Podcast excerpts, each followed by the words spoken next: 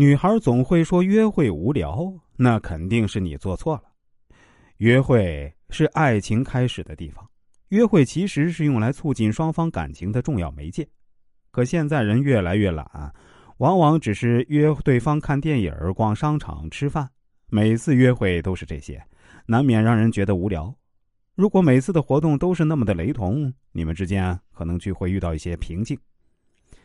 越来越难约不说，喜爱新鲜感的人可能会感到无趣、厌恶，从而影响到对方对自己的整体评价，最终拒绝你的追求，这无疑是令人失望的。也许很多人去约会，只是在做别人正在做的事儿，因为他们不确定自己还能做些什么来建立爱情关系。今天我们来聊这件事儿，不妨从升级我们的约会游戏开始，努力的让这件事儿变得不那么教条，让浪漫重新回来。首先，要付出时间去策划约会内容。当你在工作中，领导安排你设计一个产品的时候，你总是绞尽脑汁、废寝忘食的加班。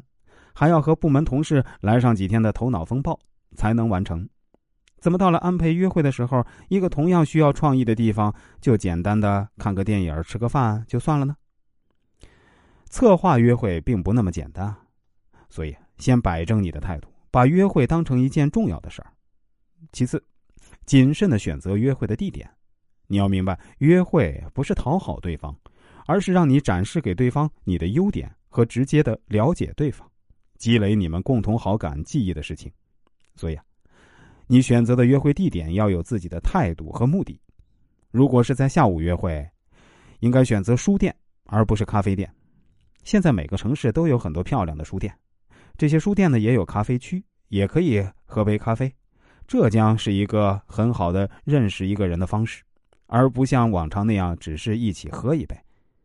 你们俩都喜欢读哪种类型的书，是一个很好的谈话开场白。它可以带来许多有趣的话题。